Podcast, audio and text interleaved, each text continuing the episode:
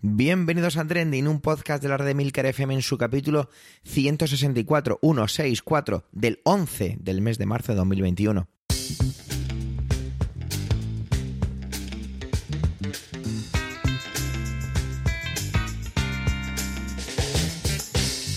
Trending es un podcast sobre lo que pasa, sobre lo que ocurre, sobre las noticias que ponen las redes sociales. Todo ello con opinión y siempre con el ánimo de compartir. Por ello somos varias voces, aunque yo, Javier Soler, haga de presentador. Trending es tu podcast de noticias semanal. Adelante. Tenía pensado empezar este podcast en lugar de con Alma con Antonio, pero resulta que tampoco, que al final lo voy a hacer con Emilcar, porque es que a menos que hayáis estado bajo una piedra es imposible no atender lo que ha estado lo que pasó ayer en la región de Murcia a nivel político y las consecuencias que ha ido teniendo durante todo por todo el territorio nacional, mejor dicho, y sobre todo en la Comunidad de Madrid. Así que sin más preámbulos, os dejo ya adelante Emilcar.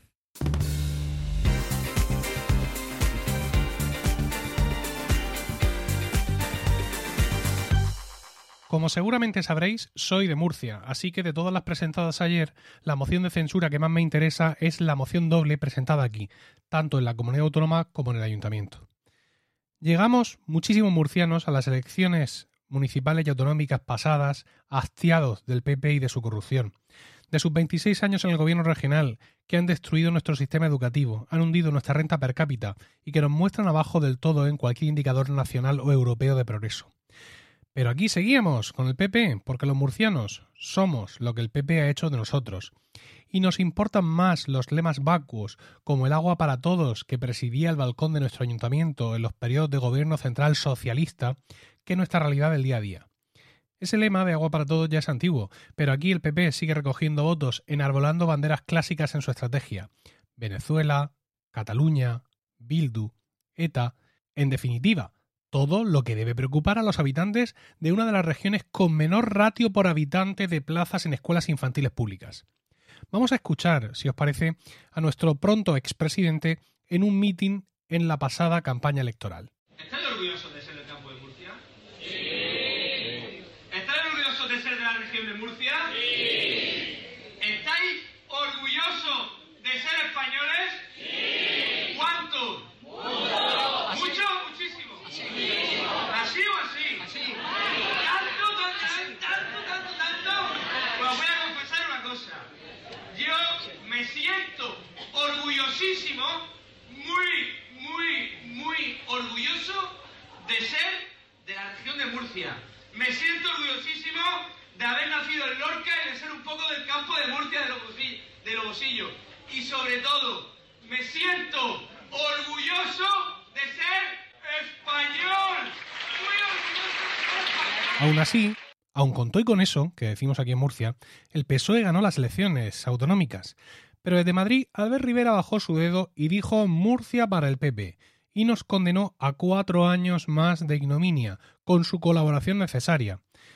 Tuvieron que hacer coalición para llegar al gobierno regional con Ciudadanos como vicepresidente y necesitaron el apoyo colateral de Vox, un apoyo necesario, el de Vox. En el ayuntamiento no era necesaria ninguna eh, coalición porque el PP era la lista más votada, pero el pacto regional les obligó a un matrimonio de conveniencia entre el PP y Ciudadanos que en el ayuntamiento fue fatal desde el primer momento. En estos dos años, como digo, que llevamos de legislaturas, ha ido muchísimo peor la cosa en el ayuntamiento, la relación entre los socios de gobierno, pero al final todo ha explotado y ha iniciado un pacto global de ciudadanos con el PSOE para otros casos similares en el resto de España. Ayer por la mañana, a primera hora, Ciudadanos y el PSOE presentaban una moción de censura en la Asamblea Regional, que ganarán, siendo mayoría absoluta.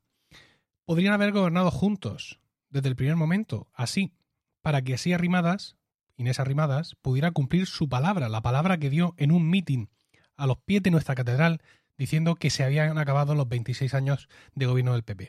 Pero no, porque Rivera dijo no. A última hora de la mañana de ayer hacían lo propio en el ayuntamiento, también Ciudadanos y PSOE, donde eh, votará con ellos Podemos, aunque no estará en la Junta de Gobierno.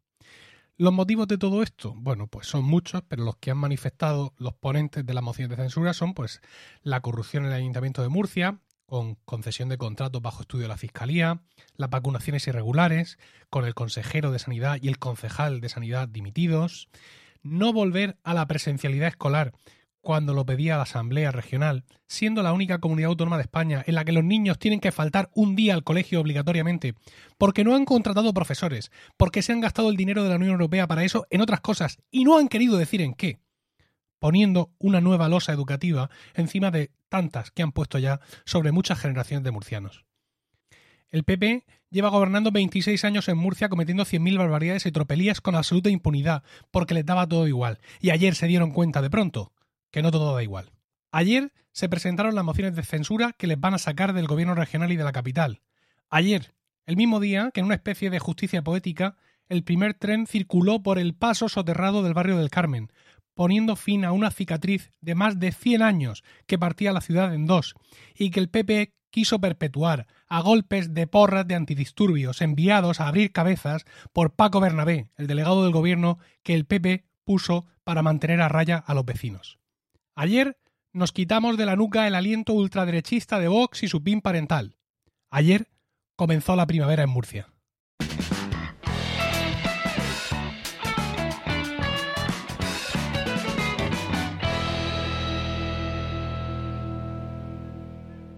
Sin embargo, ahora vamos a seguir, sí, con Antonio, porque es que la semana pasada, debido a un fallo mío de organización, pues se quedó fuera su intervención. Y no puede ser, porque si Antonio prepara una intervención, hay que traerla por lo didáctica que es. El excomisario Villarejo sale de prisión porque la Fiscalía Anticorrupción se declara incapaz de iniciar el juicio después de cuatro años. Nada más y nada menos. Sin duda un trending que, aunque es de la semana pasada, será de vuestro interés. Adelante, Antonio.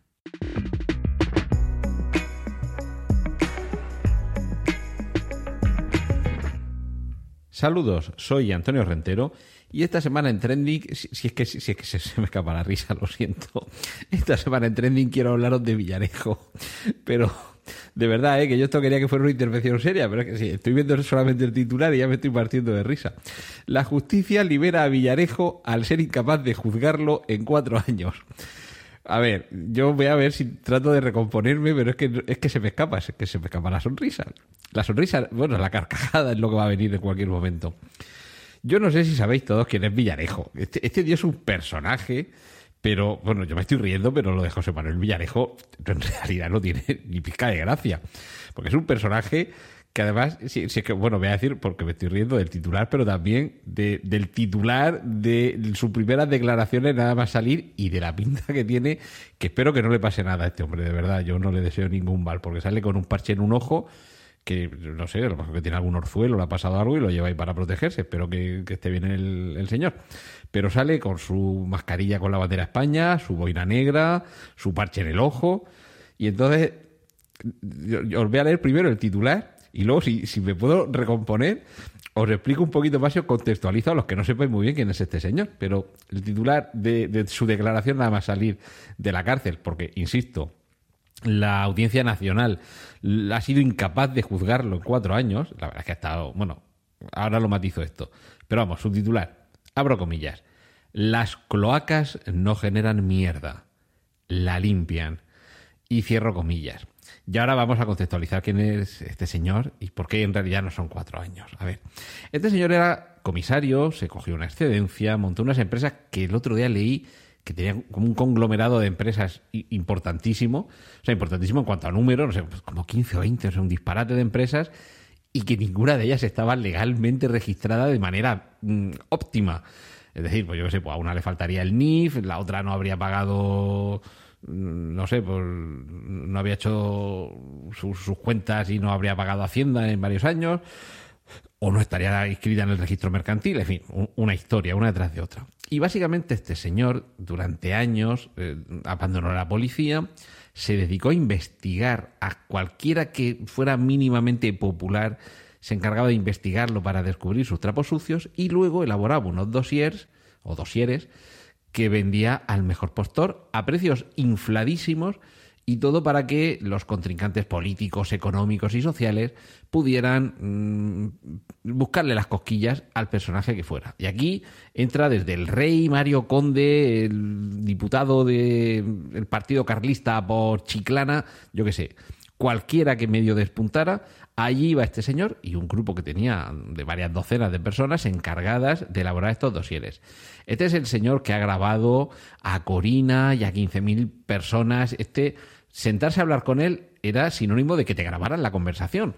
Y por supuesto, a partir de ahí, de esas conversaciones, yo creo que nadie soportaríamos ese escrutinio mm, tan exhaustivo sobre cualquiera de nuestras conversaciones privadas y en las que confiamos que nadie va a estar atento a lo que estamos diciendo, porque decimos muchas chorradas y no podemos meter con los demás o soltar inconveniencias. Y eso, convenientemente grabado y sobre todo convenientemente editado y recontextualizado, nos deja mal a cualquiera. Si además tienes un mínimo, o sea, no ya que te enemistes con alguien diciendo, madre mía, este también, pues ¿cómo ha hecho esto? O anda, que esta se creerá que va guapa, yo qué sé, pues las típicas tonterías que podemos decir de alguien. No, si estamos hablando de alguien con responsabilidades políticas, sociales, económicas, y que suelta información que puede ser comprometedora para él o para otros, allá que te va el dossier de José Manuel Villarejo, vendido al mejor postor, y todo con una, con una intrincada red de relaciones con todo el mundo. Bueno, la cuestión es que, mm, por esas historias, que esto también sería más largo explicar todos los procesos que han llevado a este señor a, la cárcel, pero bueno, sobre todo revelación de, secretos, delitos de cohecho, eh, bueno, sobre todo la revelación de secretos, porque hay que recordar, y si no, para eso estoy yo, que, se note que llevo media vida estudiando Derecho y trabajando en este sector, que tú puedes grabar tu conversación con otra persona y tú, tu conversación, la puedes difundir. Lo que no puedes, o sea, poder, quiero decir, legalmente, lo que no puedes es difundir una conversación de un tercero. Y luego estaría la cuestión de revelar los secretos, que esto también va un poco por otro lado. Y, claro, esto incluye el captar grabaciones de terceros, comunicaciones de terceros, eh, llevar esa, esa información a otros, porque difundir no es solamente colgarlo en Internet, sino trasladarlo a otros y cobrar por ello. En fin, todo esto es un, conglomerado aquí de, piezas que hacen que a esta pieza se le hayan pedido muchas décadas de cárcel por, un montón de, de, delitos varios. Pero bueno, la cuestión es que por eso me reía, porque la Audiencia Nacional deja en libertad a Villarejo al ser incapaz de juzgarlo en cuatro años. Afortunadamente, por mal que pueda funcionar nuestro sistema legal y otros muchos que tienen previsiones como esta, ante la gravedad de los delitos, para asegurarse la presencia del acusado, para asegurarse que en los últimos años hemos estado pendientes de grabaciones, documentos y filtraciones varias que tenían que ver con las más altas magistraturas del gobierno, la política y el Estado, que procedían de grabaciones o de archivos de este señor. Y claro, lo de tenerlo entre rejas era un poco para tenerlo controlado. Pero mm, el juicio tiene que salir. Tú en prisión preventiva no puedes tener a alguien todo el tiempo que te dé la gana. Y aquí es cuando llega, aquí llega cuando la matan. Y es que la Audiencia Nacional ha reconocido, en este caso el juez de la Audiencia Nacional, Manuel García Castellón, ha dictado auto de libertad porque la Fiscalía Anticorrupción ha presentado un escrito en el que pide que se sustituya la prisión provisional por otras medidas cautelares. Que también mm, nos estamos olvidando de la presunción de inocencia, ¿vale? Todo esto que yo he estado diciendo hasta ahora es lo que se supone que ha pasado, pero la verdad judicial hay que demostrarla con pruebas, no solamente con eh, elucubraciones y con he oído, me han dicho o parece de qué.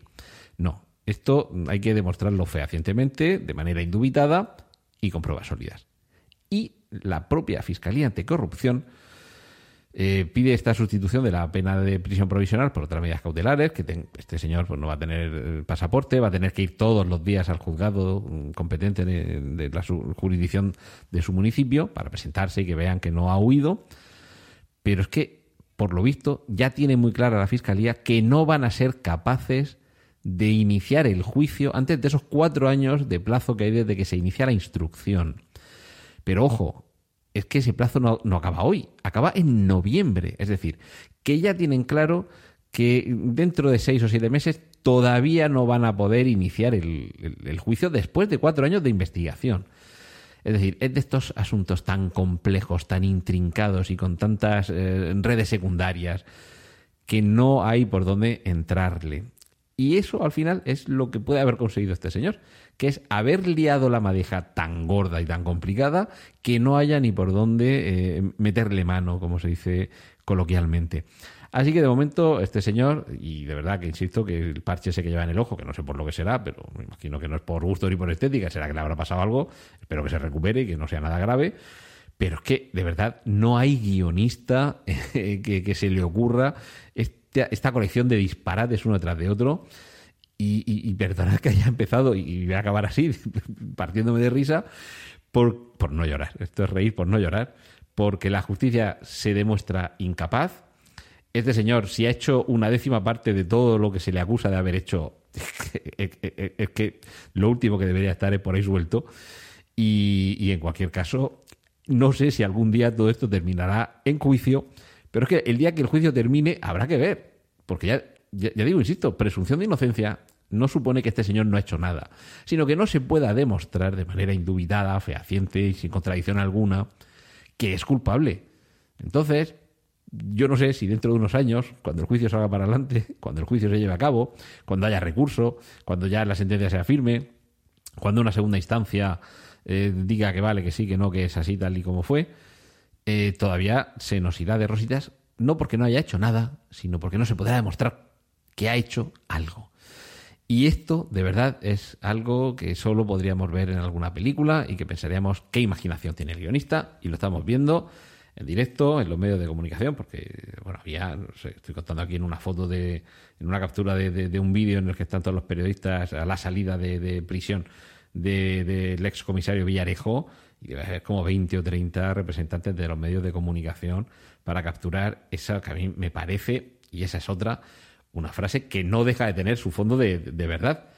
Y con esto me voy a despedir. Las cloacas no generan mierda, la limpian. Y es que en las cloacas del Estado hay de todo. Bueno, pues esto es lo que quería compartir esta semana con vosotros. Espero al menos haberos arrancado una sonrisa.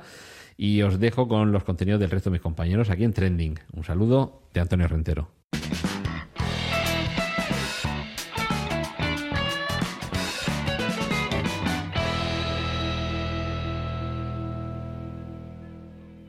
Ahora sí, vamos con Alma. Y es que el SEPE, el Servicio Público de Empleo Estatal, ha sufrido un ciberataque. Y es que esto se está convirtiendo en una especie de costumbre. Además, se ha traído un invitado para que nos cuente un poquito, eh, más que contarnos, que nos aclare cosas y sea una intervención aún más didáctica si cabe. Adelante, Alma, y su invitado.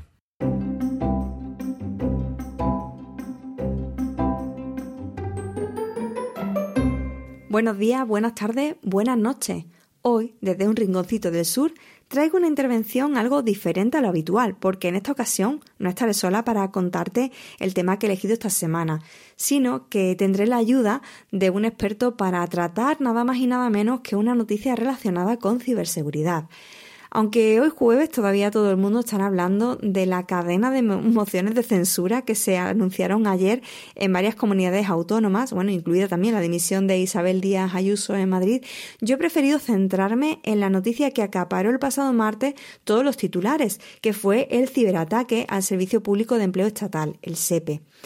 Una noticia bastante calado si tenemos en cuenta que el SEP es el organismo que gestiona las prestaciones de desempleo y los ERTE en un país en el que la cifra de, paro pues alcanza, alcanzó el pasado mes de febrero las 4.8.789 personas desempleadas. Al momento de grabar esta intervención, aún no se tenían muchos datos del ataque, así que decidí consultar a Ramón Salado, que es un experto en ciberseguridad de la empresa B-Hackers, para que me contara pues, toda la información eh, que se conoce de, este ataque. Por lo pronto sabemos que ha sido un ransomware de variante Ryuk y el propio Ramón nos cuenta en qué consiste el ataque. Eh, esto es una variante que está afectando ahora mucho, está, muy de moda ya el año pasado tuvimos varios, varios ataques semejantes con esta variante. Por ejemplo, el Ayuntamiento de Jerez se parece que también está, está motivado eh, por la misma variante, ¿vale?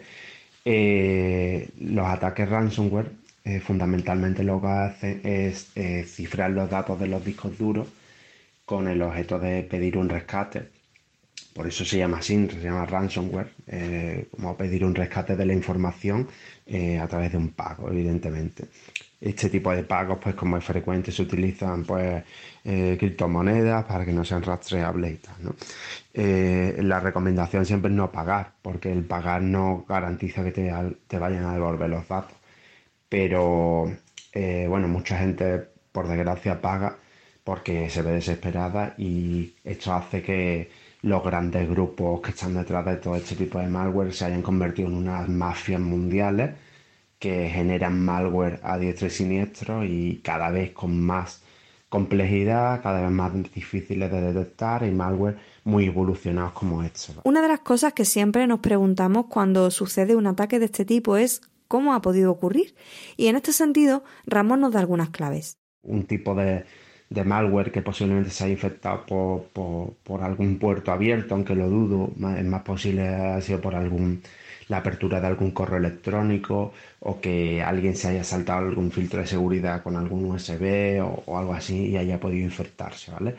Eh, la infección de este tipo de malware no solo compromete al equipo eh, que afecta directamente, sino que este tipo de malware es capaz de, tienen propiedades autodiscover y van descubriendo y reconocimiento eh, el resto de equipos que hay en la red y incluso son capaces de eh, moverse lateralmente dentro de segmentos de red.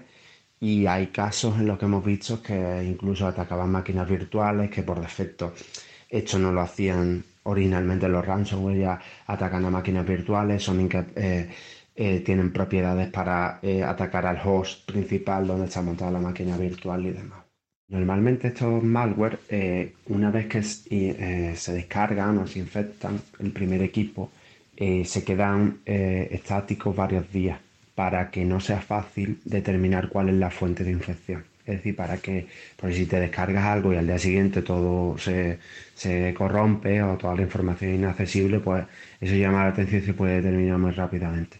Normalmente este tipo de malware no lo hace tan rápido. Se descarga, se instala y se queda estático un tiempo. Hasta que algo lo ejecuta, a lo mejor lo ejecuta al iniciar 25 veces después de la infección o que se active en una fecha clave concreta. El hecho de que se haya eh, saltado unos días antes de los pagos de prestaciones y demás, sí está generando también algún argumento de, que estaba infectado hacía tiempo y estaban esperando justamente esa fecha. ¿vale? Entonces, esto evidentemente no lo sabemos y creo que no lo sabremos nunca. Eh, por parte defensiva, la seguridad social tiene un cuerpo informático donde hay gente bastante preparada. Además, cuentan con contratas eh, como de alto nivel, como puede ser las grandes eh, del país.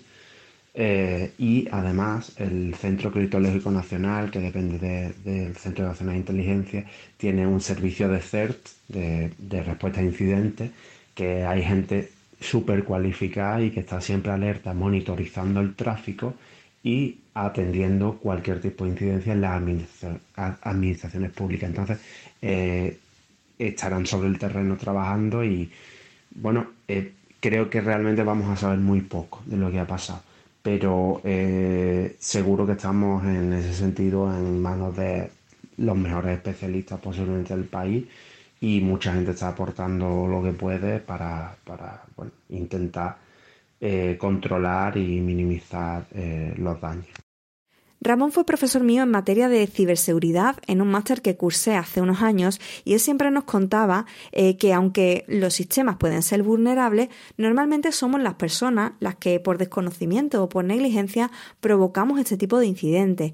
Por eso, él siempre hacía mucho hincapié en la importancia de tener un buen sistema de copias de seguridad y es un consejo que vuelve a darnos, ya sea que queramos proteger una organización grande o pequeña o incluso nuestros propios equipos. Eh, como medida de, posible recuperación de los datos, la principal es el backup. Eh, el backup es nuestro amigo siempre, ¿vale? Y todos los que trabajamos en seguridad siempre eh, mantenemos la... que, eh, le advertimos a todos los clientes que, el, backup es prioritario, ¿vale? Siempre hablamos de tres capas de backup que esté ubicado en diferentes sitios y que el tipo de almacenamiento sea distinto. Por ejemplo, uno en un, en un, almacenamiento físico, otro en un disco de red y otro, por ejemplo, en la nube. ¿vale? por si te tiran un medio de backup, pues que siempre tengas algunos, algunos más, ¿no? Y hacer backup periódicamente, no en el mismo equipo eh, donde, donde está la información, ¿no? Eh, posiblemente estén intentando recuperar algunos de los backups si los discos de, si los servidores de backup no están eh, contagiados, se puede recuperar y respaldar, ¿vale? Por eso esto está generando cierto tipo de dudas, porque realmente si los discos o los servidores de backup, mejor dicho, no están afectados, la recuperación de un backup de, de, los datos hubiera sido mucho más rápida. ¿vale? Entonces esto es lo que está generando controversia y nerviosismo. ¿no? La gente ya empieza a dudar y a hablar. En cualquier caso, hay algo que nunca debemos hacer y es ceder a la extorsión de quienes han secuestrado nuestra información. Eh, ellos te ofrecen evidentemente la opción de pago, que no es algo planteable, la propia policía o el civil, CNC y demás eh, insisten en que no se pague nunca y esta debe ser la, teoría, que no, no se pague nunca. Bueno, pues espero que todo esto que nos ha contado Ramón Salado, experto en ciberseguridad, nos ayude a entender un poco más este ataque informático y sobre todo, como él decía, que esos grandes profesionales que están trabajando en solucionarlo puedan arreglarlo lo antes posible, porque son muchísimas las personas que se van a ver afectadas y que incluso pues van a recibir su único ingreso mucho más tarde de lo que le corresponde. Bueno, si me estás escuchando y eres una de las personas afectadas, mucho ánimo, seguro que pronto se arregla y ahora pues os dejo con el resto de mis compañeros de trending. A mí me escucha la próxima semana.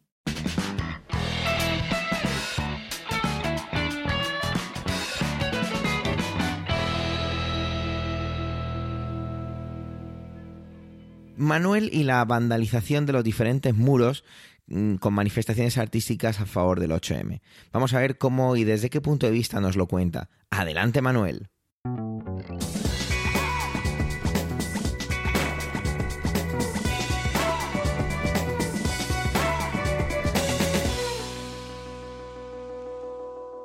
Hola oyentes, hola equipo trending.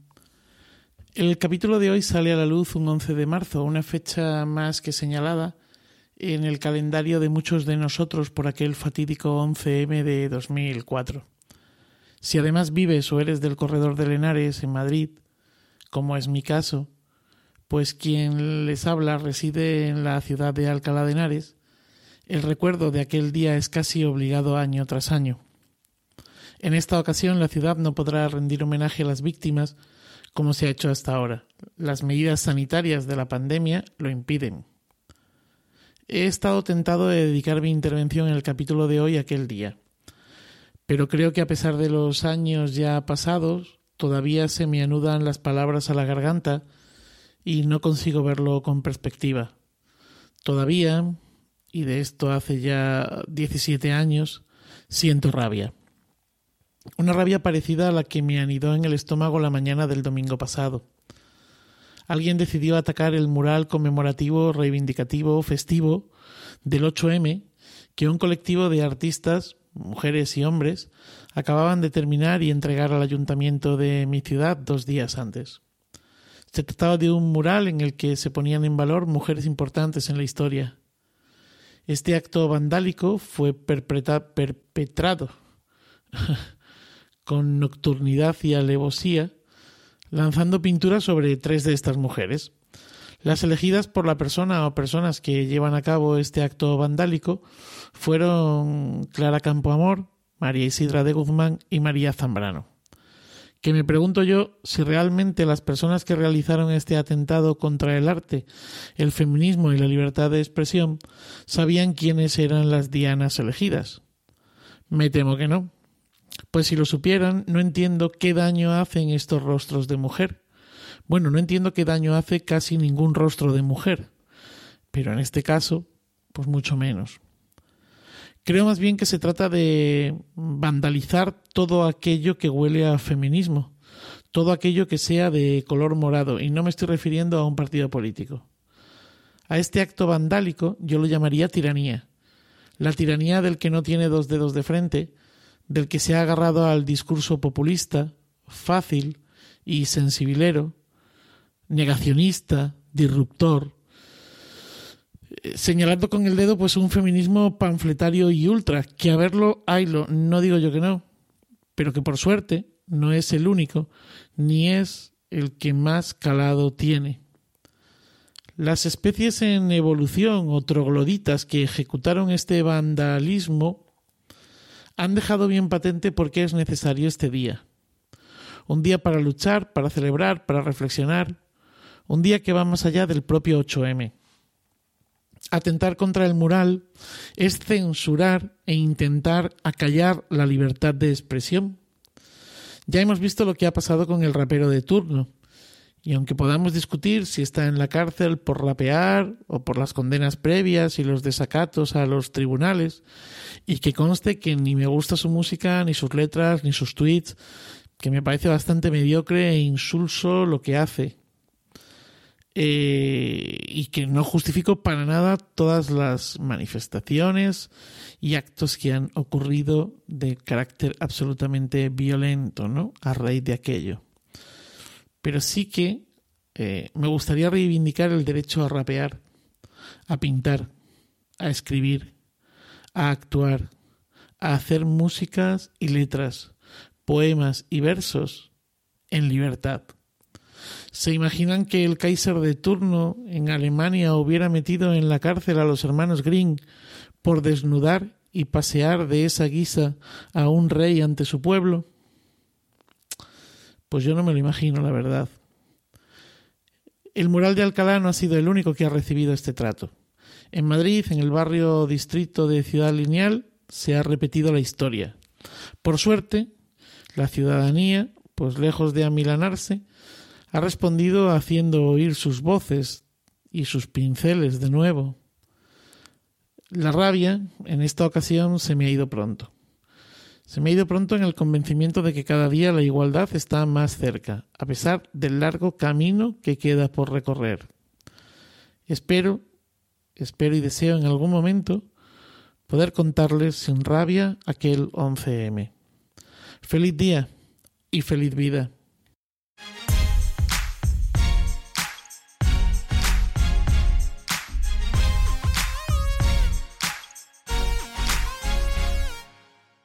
Ayer miércoles era casi imposible no sentirse totalmente abrumado por la avalancha, el tsunami de la política nacional, ¿no? Que también ha comentado Emilcar hace escasos segundos, según montó las intervenciones. Y como suele pasar en estos casos, es cuando más aprovecho para ir a buscar esos trending que si no fuera sido por el gran tsunami de ayer, pues quizá lo hubieran sido más o habrían tenido más presencia. Me gusta, me gusta hacer eso. No sé si a vosotros os parece bien esta dinámica que suelo traer. Pero bueno, sea como sea, como a mí me gusta, creo que voy a seguir haciéndolo. Al ir buscando me encontré con dos noticias que voy a relacionar, a ver si me sale bien la relación, que tienen un protagonista en común y es la Unión Europea. Y es que como yo creo que está haciendo, a mi juicio creo veo, veo esto con las dos noticias, que está haciendo verdadera política y exprimiendo, como digo a mi juicio, la definición de la palabra diplomacia. Por un lado tenemos el acercamiento, la bienvenida, el cuasi amor que podíamos decir casi al aliado de los Estados Unidos, ya que eh, estos últimos cuatro años con la administración Trump no fue todo especialmente bonito entre Estados Unidos y Europa. Tiene que ver con la crisis climática y la visita de John Kerry a Bruselas, pues tenía a todos por allí revolucionados como adolescentes y hay más que ver los gestos, que creo que son mucho la base que cimenta la diplomacia, la política, las relaciones, al fin y al cabo siempre que tiene que ver eso, entre diferentes estados. Invitado a intervenir en la reunión semanal de colegios de, los, de comisarios, una cosa súper poco habitual por lo que he estado viendo en diferentes medios. Y bueno, más cosas, ¿no? Franz Zimmermann, el vicepresidente de la Comisión Europea, declaraba que estaban emocionados todos los presentes para poder hablar con él, con John Kerry. Lo que decía, como adolescentes aclamando a su estrella de rock. El fondo son los acuerdos sobre medidas en lucha del cambio climático, donde los científicos, tienen que estar hartos de repetirlo ya, dicen que esta es la década en la que o actuamos o actuamos. Sin embargo, y pese a que von der Leyen también demostraba su alegría por, perdón, por recuperar unos amigos y aliados, no todo es perfecto. A Estados Unidos le preocupa especialmente la llamada tasa del carbono. Esto tiene que ver con las importaciones de países que no cumplieran los compromisos de reducción de emisiones y que, bueno, Pese a todo ello, Europa lo ve todo de color de rosa. Eh, poco ha faltado para tatuarse en el pecho un corazón con la bandera norteamericana y quieren que todo sea amor entre Estados Unidos y ellos. Atrás queda pues el abandono por parte de los norteamericanos del Tratado de París y los demás desplantes e incluso declaraciones cuandardos envenenados en el proceso del Brexit. Y aquí es donde lazo con la otra noticia. Y es que la Unión Europea está enamorada de Estados Unidos, pero no puede más que sentir poco menos que despecho con su expareja, Reino Unido, donde esta semana se producían declaraciones envenenadas, de nuevo gestos, como decía antes la intervención, positiva, por decirlo de alguna forma, y movimientos que demuestran que los divorcios a veces son duros, y este lo es. El detonante, pues la vacuna. Y es que no ha sentado nada bien en Londres que el presidente del Consejo Europeo les acusara de bloquear las exportaciones de la vacuna a países de la Unión. A tanto no les ha gustado a la de la administración Johnson que convocaba al, embajador de la Unión Europea en Londres, aunque aquí se produce un otro gesto muy importante, bueno, muy importante no, creo que es un gesto muy reseñable, muy a tener en cuenta. Y es que la Unión Europea ironizaba un poco con esta declaración, ya que decían que cómo van a convocarle cuando, por lo visto, yo esto no lo sabía, el Reino Unido no reconoce la figura como tal de embajador de la Unión Europea, sino que lo considera un simple representante de un organismo internacional. Uh, ¿veis cómo decía, cómo hablaba de los gestos? Que yo creo que son la base de muchas cosas. No es la primera vez que se lanza una información de esta índole, la de que el posible bloqueo por parte del Reino Unido de vacunas a países de, eh, de Europa, sus ex vecinos. Perdón, siguen siendo vecinos, pero sus ex pareja. Sin embargo, parece que esta vez sí que ha tenido, se han sentido más ofendidos y reclaman una satisfacción por el honor británico. Disculpadme el humor, ¿vale? Lo traslado un poco ironizando incluso. Es muy curioso comprobar que el navegar de la nao Europa ahora busca más el Atlántico que cruzar el Canal de la Mancha. Pero supongo que es normal, ¿no? Al final es una cuestión incluso pragmática o, directa, ¿no? Es decir, si tú no quieres nada conmigo, pues yo tengo que buscar, reforzar aliados, restablecer alianzas, relaciones que mejoren y favorezcan pues mis intereses. ¿Será esta una nueva dinámica de la Unión Europea? ¿Será esto algo puntual que tiene que ver con la crisis de las vacunas? Tengo muchísima curiosidad por ver cómo se sigue desarrollando la vida en Europa post-Brexit. Es cierto que también me llama la atención la vida en Reino Unido post-Brexit, pero más aún cómo, los dirigentes europeos, cómo la organización, cómo las, las palabras, perdón, Unión Europea se comportan tras el Brexit. Gracias por vuestro tiempo, gracias por querer escucharnos en este capítulo centésimo sexagésimo cuarto. Tenéis la web emilcar.f barra trending y Twitter arroba trendingpod por si queréis dejarnos algún comentario. Un saludo y hasta la semana que viene.